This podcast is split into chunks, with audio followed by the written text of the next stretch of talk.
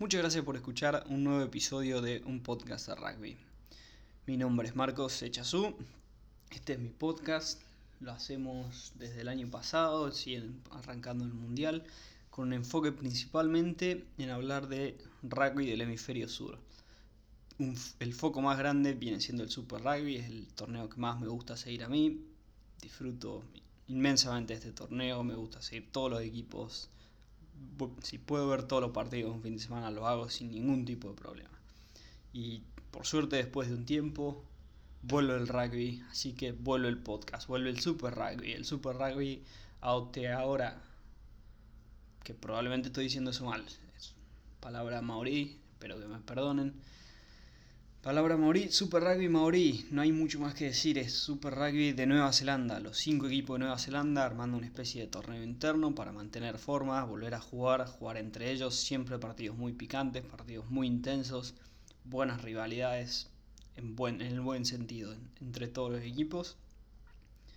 Son, creo que no está confirmada cuántas fechas son porque hay media duda de cuánto va a durar, pero en principio son dos fechas por dos partidos por, por semana, lo que hace que un equipo queda libre, cada un equipo no juega toda la semana. Eh, pero bueno, así que para recordar un poco la memoria, los partidos en horario de Argentina son el sábado a las 4 de la mañana, es el partido de mañana. Este sábado, este fin de semana, arranca de nuevo. El primer partido, si no me equivoco, es Highlanders Chiefs, quiero decir, sí. Highlanders Chiefs es el primer partido, locales los Highlanders. Es a las 4 de la mañana, horario de Argentina, del sábado. Y el próximo partido, Blues Hurricanes, es a las 12.30, a las 0.30 del domingo.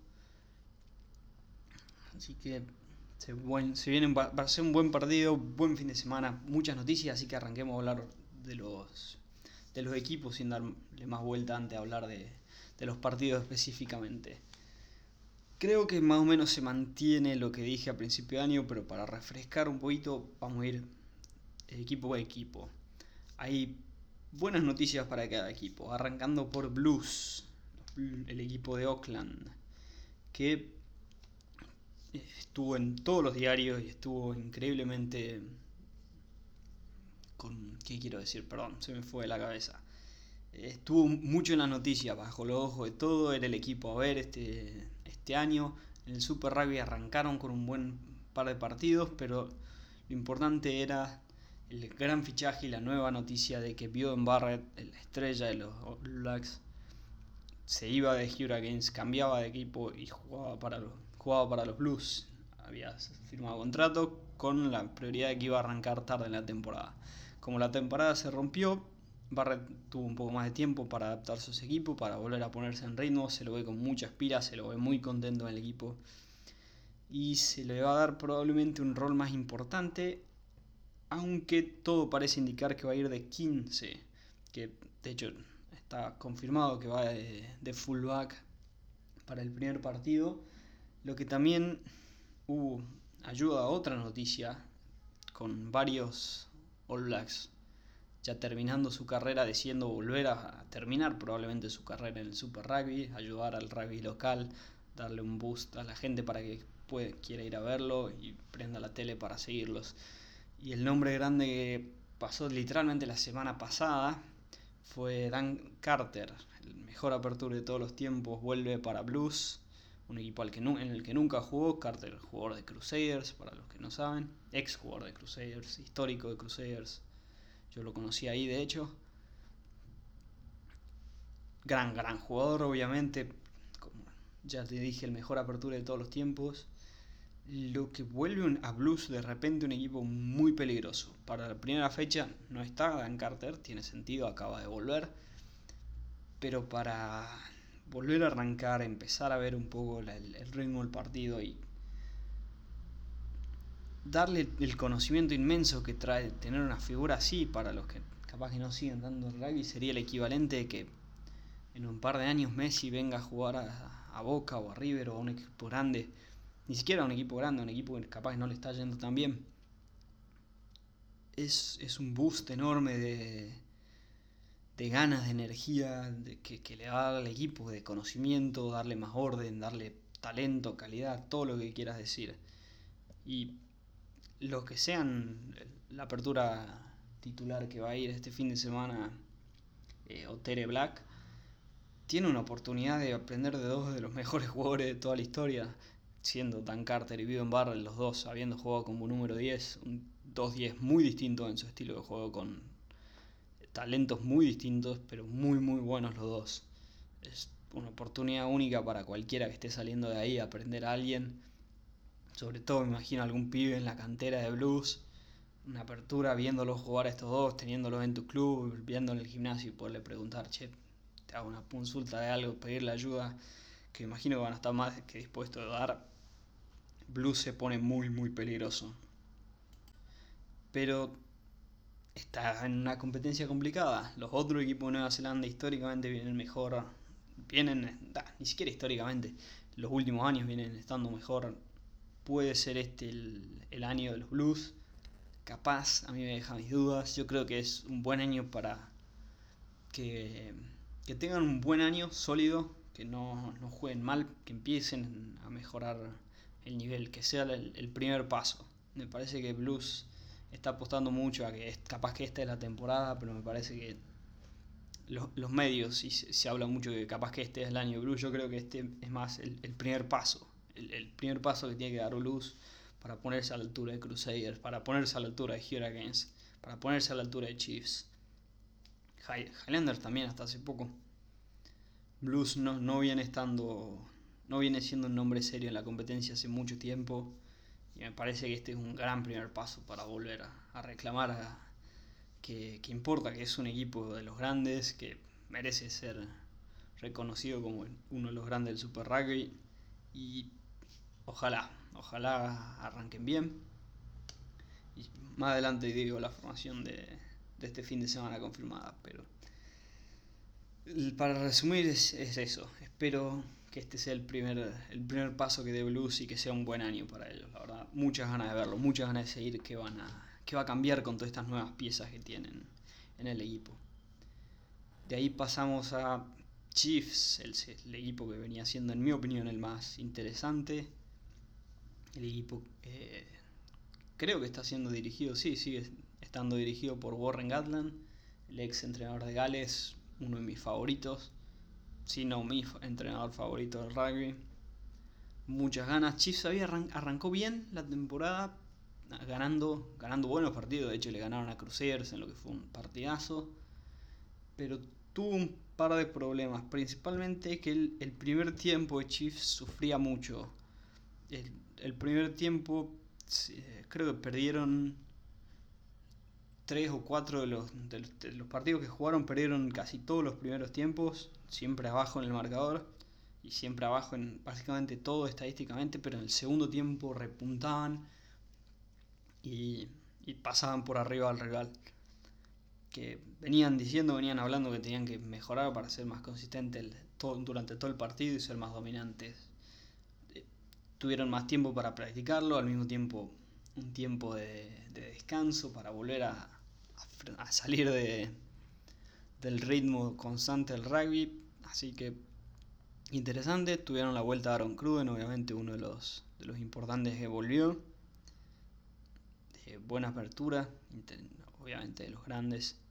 También para, para seguirlo, sí, hay que ver qué, qué plantea Chiefs y si puede lograr eso, si va a mostrar la misma cara de estar flojo en los primeros tiempos y liquidarlo todo en el segundo, o o mostrar una cara más, más consistente. Creo que de las charlas que había que Warren Gatland le iba a poner un poco más de estructura a los Chiefs, creo que se vio bastante que sí, un poco más de estructura, no al nivel de un equipo de Europa, pero un poco más de estructura al equipo que creo que le viene bien. Demian McKenzie ya no tiene excusa, está perfect, tiene que estar perfectamente bien, creo que está en perfectas condiciones, que eso es muy muy bueno para un equipo así. Eh, Crusaders, un equipo que viene jugando bien, perdió con Chiefs el año pasado. Tenía, tuvo sus momentos, pero en general el campeón. Fue el campeón del Super Rugby el año pasado. Relativamente el, el plantel sigue igual. Tuvieron la vuelta de Sam Whitelock, un, histórico segunda línea de Crusaders, un nombre que todo el mundo que sigue a Crusaders conoce, un nombre que todo el mundo que sigue el rugby conoce. Enorme segunda línea, no mucho más que decir que bienvenido vuelta. Eh, mucha presión en Monga, me parece, aunque no, sé qué tanto con esto de que Barrett va a ser claramente el 15. Eh, parece que la 10, del, la 10 de negro va a quedar para Mounga. Así que, pero sí, la presión está en él, la presión de, levantar nivel y de quedarse y de mantenerse, de volver a decir, che, el mejor equipo del sur son los Crusaders, el mejor equipo del mundo, en mi opinión, es Crusaders. Momento de probarlo en lo que va a ser, sin discutir, una eh, un torneo muy complicado. Highlanders, de ahí. Hurricanes, perdón. Hurricanes venía sufriendo mucho, venía sufriendo un problema de identidad, habían perdido su, su jugador estrella, por decirlo así. Eh, y tenían sus cosas, estaba lesionado Ardi Sabea, no, no podía jugar. El, el, año pasado había arrancado, no, no podía jugar hasta ahora. De hecho, recién Está como suplente en el partido este fin de semana, pero parece ya estar en buenas condiciones para jugar. Hurricanes sí, viene con, ese, viene con ese problema, un problema de identidad, pero me imagino que el descanso este les debe haber venido un poco bien para descubrirse, por decir así, a, qué quieren jugar, cuál va a ser el foco, para, para dónde van a encarar el futuro y a qué, y cómo va a ser un, futuro sin en Barrett, sin un jugador que era muy esencial en, su forma de jugar. Perdieron una apertura que claramente no estaban dispuestos a buscar, ahora tuvieron tiempo de, armar de nuevo el, sucesor de Barrett y volver a arrancar un poco de cero. Pero bueno, Hurricane siempre es un equipo peligroso, tiene una línea con bastantes problemas. No, perdón, no con problemas, que genera problemas para el rival. Me los veo bien, los veo bien a Hurricanes, los veo un poco con confianza. Quiero reservar un poco mis opiniones después de este fin de semana.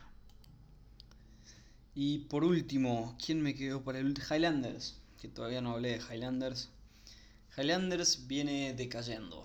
Lento pero seguro viene perdiendo el nivel.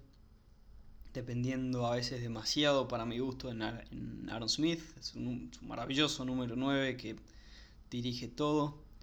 Tiene la joven promesa de Josh en número 10, peligroso combinación de, 9 y 10.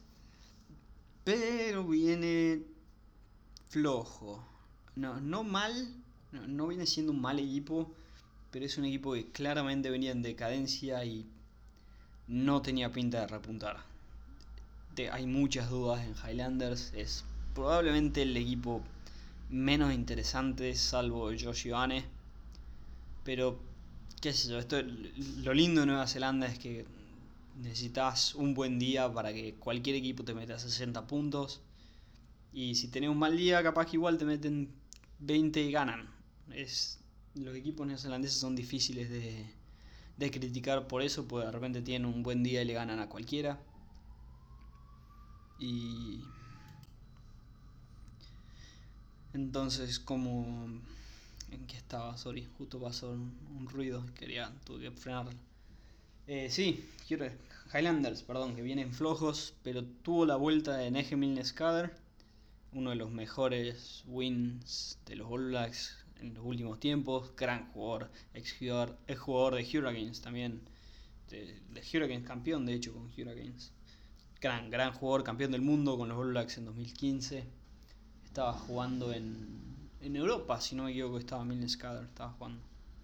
Pero bien, contento de que esté vuelta, gran talento para que vuelva al Super Rugby. Con mucha ganas de verlo. Así que sin dar más vueltas, vamos a analizar fecha número 1. Este fin de semana, que del que estoy grabando. 13 de junio, el primer partido, Highlanders Chiefs. 4 de la mañana, horario argentino. Si no, lo repiten a las 10 de la noche del sábado 13 de junio, Highlander Chiefs, 4 de la mañana o 10 de la noche. Variados horarios. Capaz era 10 de la mañana también. No me acuerdo de haberlo fijado. Pero... Interesante partido. Highlanders es local, lo cual le va a venir bien. Chiefs es el equipo superior. Eh, Vamos a ver, digamos las formaciones rápidamente. Highlander sale con Aiden Johnson, Ash Dixon, que es su capitán, Siate Tokolani, Paripi Parkinson, Josh Dixon, Shannon Fitzgerald, Dylan Hunt, Marino Micaele. Dios, qué nombres complicados tienen a veces los neozelandeses. Esos son el pack de forwards. En la línea Aaron Smith, Josh Ioane, Jonathan Narakei, Patelesio Tompkinson, Rob Thompson, Sam Gilbert que está debutando y Mitch Hunt. Mitch Hunt es un buen fullback, muy muy bueno. Dylan Hunt es un buen número 7. Eh, primera línea, no sé qué mucho más que decir. Un buen debutante en apenas arranquen es, una buena señal, que le tienen fe, tienen ganas de que arranque. Josh Young y Aaron Smith son la, son la, ¿cómo se llama esto? Se me fue son el, motor de este equipo, lo que va a determinar si este equipo gana o no, sale 100% de su número 9 y su número 10. Vamos a ver en, qué termina. Yo me imagino que van a jugar con todas las pilas del mundo, obviamente. Todos van a tener muchas ganas de jugar al rugby estos muchachos. Pero enfrente tienen un rival muy complicado en los Chiefs que van con Aiden Ross, Samisu Tawekeano Nepo Laulala, Mitchell Brown, Tupubai que está debutando, Luke, Jack, ah, Luke Jacobson, se me fue el, nombre encima de alguien que digo bastante seguido, Lachlan Boxier, Pita Goose, y que el nombre no pienso decir después, Brad Weber viene siendo uno de los mejores mediocrams del momento, Caleb Trask, no está Aaron Cruden de titular, está de suplente, que eso me deja un poco de dudas. John Wayuni, Anton Leonard Brown, Quinta Puea, John Stevenson y Demian McKenzie. Dejarlo a Aaron Cruden de suplente me parece medio extraño. No, no me la vi venir, sinceramente, capaz que para arrancar, darle más minutos a jugar.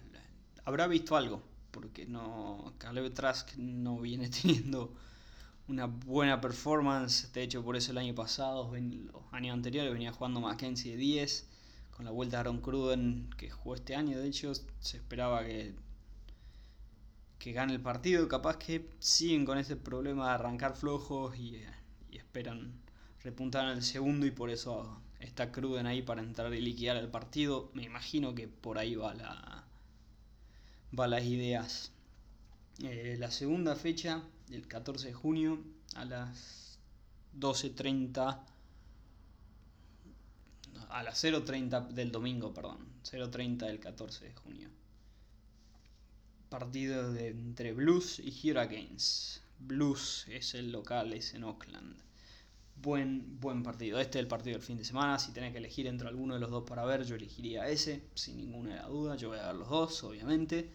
Pero Blues Hurricanes yo le daría prioridad si por algún motivo u otro solo tenés tiempo para ver uno. Eh, Blues sale con Alex, Alex Hotman, James Parson, eh, Ofatungafasi, ex All Blacks ese, eh, que este es Carl Ofatungafasi, un pilar conocido bastante porque tenía un, bigote bastante grande. En el 2015 tuvo un gran mundial en el 2015, buen, buen partido de Tungafa. De ahí eh, Patrick Tupolotu, Josh Goodhue, sí, el hermano de Jack Goodhue, el jugador de Crusaders y jugador del All Blacks, que viene prometiendo bastante para Blues, así que buenas ganas de verlo jugar. Tom Robinson, Blake Gibson, eh, Utu, Sam Nock como número 9, Otere Black, Caleb Clark, DJ Faane, Rico Giovanni, Mark Talea y Bjorn Barrett de número 15. Interesante lo que plantea Blues con en Barrett de 15, ya marcando que claramente el lugar de, de en Barrett no es, no es más como número 10, va a ser como número 15. Me imagino que igual va a tener bastante presencia en. en perdón, se me perdí el, foco de la oración. En, en llevar la jugada, en dirigir el partido, en dirigir la línea, probablemente cuando ataquen con la pelota Bjorn Barrett va a estar más de 10 y cuando no tenga la pelota estará más de 15 para poder contraatacar. Eso, me, imagino que va por ahí. Funcionará como 10 en ataque y como 15 en defensa, de entrada de 15. Eh, Hurricanes, del otro lado, va con Fraser Amstad, Dios, los nombres de esto. Dan Coles, Terrell Lomax, James Blackwell, Scott Scrafton, Red Priscini, Duplessis Kirifi, Gareth Evans, TJ Perenara como, como co-capitán número 9, Jacob Garden Bishop. Garden viene siendo dudoso. Es un decente número 10, pero deja mucho que desear a mi gusto. No, no me termine de convencer, no es un 10 que, que le ponga picante, que te vaya a hacer algo súper especial en mi opinión. Eh, número 11, Ben Lam, la Ningane Laumape, Vince Aso, Wes Godsen y Chase Tayata. La línea de Hurricanes es peligrosa. El problema es el número 10. No tienen un buen número 10 para usar esta línea. Está magnífica.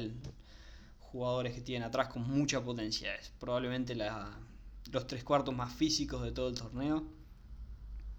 Y ese puede ser un problema para Blues. Me imagino que va a ser un, un duro choque en la línea.